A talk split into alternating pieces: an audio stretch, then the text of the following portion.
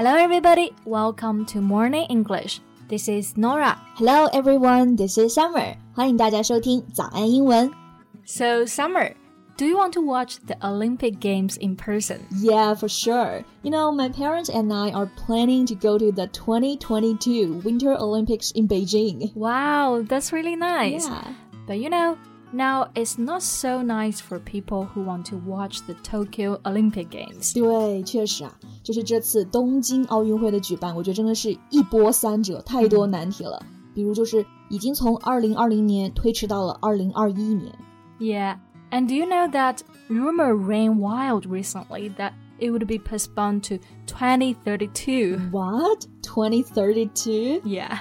Postpone 这个意思呢，就是推迟，be postponed to 2032，就是说要推迟到二零三二年，再推迟个十二年。Why? It sounds reasonable. With the surging virus infections, public opposition, and also travel restrictions, athletes may not be able to enter Japan. Yeah, I got it. Virus infection 就是感染人数 ，public opposition 民众的反对，还有 travel restriction 旅游也有禁令，所以就是确保不了到时候运动员能入场，对吧 Exactly. And if they want to reschedule it, they can do it in 2024 or 2028. 嗯，因为二零二四年是巴黎奥运会，二零二八年是在洛杉矶，嗯，so it has to be 2032. But you said it was a rumor, so is this true? 那这个消息一出啊，其实国际还有东京的奥组委很快就出来辟谣了，说这个是 fake news，、就是假新闻。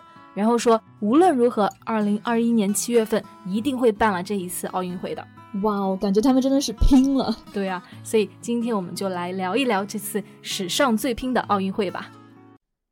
在节目的开始，给大家送一个福利。今天给大家限量送出十个我们早安英文王牌会员课程的七天免费体验权限，两千多节早安英文会员课程以及每天一场的中外教直播课，通通可以无限畅听。体验链接放在我们本期节目的 show notes 里面了，请大家自行领取，先到先得。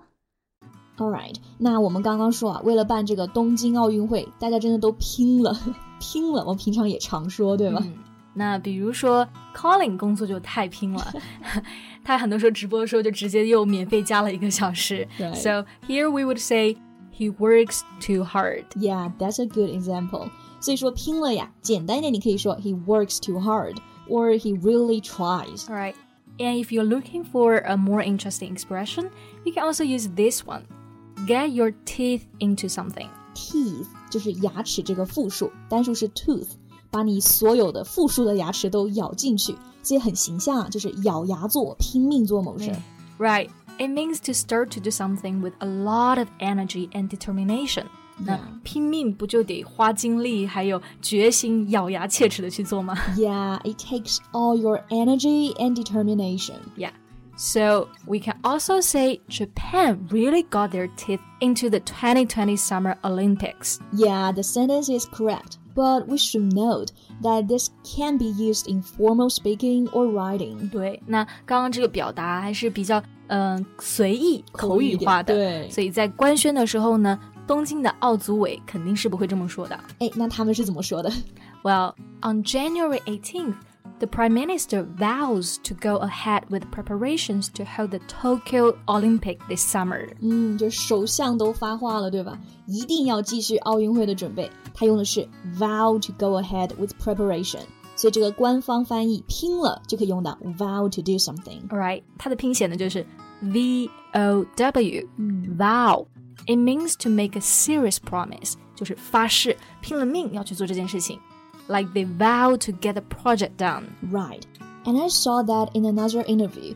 A spokesman said, With seven months to go, we are full steam ahead for the games to take place. So here's another way to say it. Yeah. Steam 就是指的蒸汽，大家可以想象，蒸汽火车全速前进的时候呢，他们就是 full steam ahead。所以这个表达就是说，做一件事全力以赴。 Right. So they are full steam ahead for the games. 就是说他们为这次运动会拼了。 Right. And I think we all know why this time is so hard to host the Olympics. Right. like we said before, the public opposition, the travel restriction are all about just one thing COVID 19. Yeah, and you know, right now, Tokyo is at the center of a third wave of infections, which prompts the Prime Minister to declare a month long state of emergency in the capital. 对，现在日本的疫情啊，真的挺严重的，到了感染的第三波高峰了，the third wave of infection。然后国家还有首都啊，都进入这种紧急状态，in a state of emergency。Yeah，这就是紧急状态。If I were in Japan now, as an individual, I wouldn't want the Olympics to take place. Yeah, you know, so do the most Japanese. A news media did a poll that shows approximately 80% of residents want the Olympics to be either delayed or cancelled. 嗯，那看来大家想法还挺一致的。对啊，百分之八十的日本居民呢，其实都表示想要奥运会推迟或者是取消。推迟呢，这个地方用到这个单词，其实前面已经提到过了，就是 postpone。还有一个单词 delay，they mean the same thing。 Yeah. So why didn't they delay or cancel it? It's just too dangerous to proceed. Well, there are several reasons. The first and also the most obvious one is money. Money? Why is it about money? You know, the Tokyo 2020 is already the most expensive Summer Olympics in history. 我知道办这种奥运会确实花钱，嗯但是没想到东京二零二零这个运动会是史上最贵的， 是不是因为又推迟了，所以就更加费钱？对，那这一次的预算呢，都是直接翻倍的。The cost overrun has already exceeded 200%, and the budget for it has been pegged at 12.6 billion dollars. Twelve point six billion dollars，这个数字天价了。对 And a large amount of money must have been already paid, so they can't just cancel it. Right. And a second postpone will cost more, so they have to proceed. I see. So besides money issue, what is a second reason? Mm, the second reason is vaccine. Right, vaccine 就是疫苗。没错啊，如果在比赛前呢，能给运动员啊还有民众打完这个疫苗，那么风险应该会小很多了。 Yeah. The committee is hoping to get athletes vaccinated before heading to Tokyo. 那 vaccine 名词就是疫苗， 打疫苗或者是接种疫苗呢，我们就可以把这个词变成一个动词，vaccinated or get somebody vaccinated. And now every country is going full steam ahead to get their residents vaccinated. Yeah. I think this is the most realistic way of ensuring that the Olympics would go ahead. 对，最保险的一种方法了，对吧？ And concerning this, the Prime Minister also said we will press ahead with preparations, with determination of building watertight anti infection measures, and holding an event that can bring hope and courage to the world. 嗯，这里有个词我觉得很形象啊，watertight，就是一滴水都不漏，就是无懈可击的。所以他说的是 watertight anti-infection measure，就是无懈可击的防疫的措施。对， 而且刚刚这句话呢，还体现了第三个继续要举办的原因、嗯 t o bring hope and courage to the world，就是要彰显一下奥林匹克精神，给世界带来希望和鼓励。 Right. These Olympic Games will be the light at the end of the tunnel and will be a celebration of solidarity, of the unity of humankind in all over diversity, and of resilience. Wow, that's really well put. but I didn't say that. That's what the Thomas Bach said.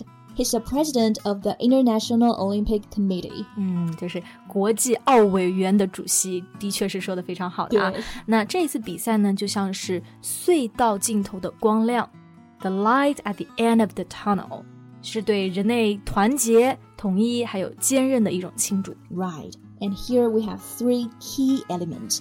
They are solidarity, unity, and resilience. Solidarity is strength，就是大家都知道的一句话啊，团结就是就是力力量量。那 solidarity 这个词呢，就是名词的团结，it means people all have a shared aim。 Yeah. And unity 就是 unite 这个团结的名词，然后 resilience 也是个名词。It means the ability to become strong again after a difficult situation. Right, such is the spirit of Olympics. Yeah. So about Tokyo Olympics, actually I have one last doubt. Will fans be allowed? Are there gonna be any spectators at the stadiums？嗯，这个问题问得好啊！运动场上如果没有观众，就没有氛围了嘛，就会感觉特别的奇怪。对啊，然后像这种运动场上的观众啊，英文用的这个词 spectator，it means someone who's watching an event or a game. Right. So the spokesman said they will have to make a very difficult decision around February to March on whether they will be able to proceed with fans. 哦，就是现在到底有没有观众还没有定，对吧？嗯哼。But the IOC president confirmed that they were looking for a reasonable number of spectators. A reasonable number of spectators 就是一定合理数量的观众。所以我猜未来这个东京奥运会的体育场应该是不会空的了。对， 那大家都希望还是疫情肯定能够早点结束，对，and things can go back to normal，就一切都能够恢复正常了。没错，这次东京奥运会啊，我感觉真的也是见证了历史。那我们都希望今年七月呢，能如期看到开幕式的举行。没错，好了，那今天呢，关于东京奥运会，我们就先聊到这里了。That's all for today's podcast. This is Nora. Thanks for listening. This is Summer. See you next time. Bye. 今天的节目就到这里了。如果节目还听得不过瘾的话，也欢迎加入我们的早安英文会员。成为会员，您就可以无限畅听我们每天一场免费的中外教直播课，以及两千多节原创系统课程了。今天我们限量送出十个七天免费试听权限，试听链接放在我们本期节目的 show notes 里了，请大家自行领取，先到先得。This podcast is from Morning English. 学口语就来早安英文。